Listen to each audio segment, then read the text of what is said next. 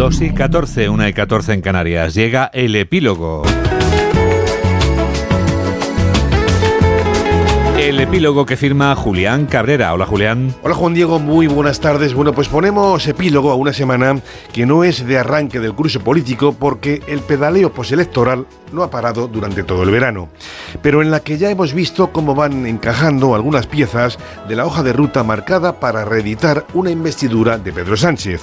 De entrada con el viaje de toda una vicepresidenta del gobierno a Bruselas para negociar con un prófugo de la justicia las condiciones de esa investidura, con la amnistía por delante, hoy por hoy ilegal.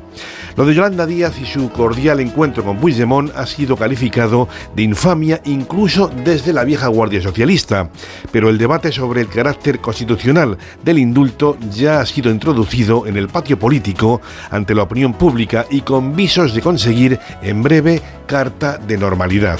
Felipe González lo resumía entrevistado por Alsina en un claro ejemplo. La carcoma corroe los cimientos del edificio y del Estado y este puede derrumbarse con los vecinos dentro.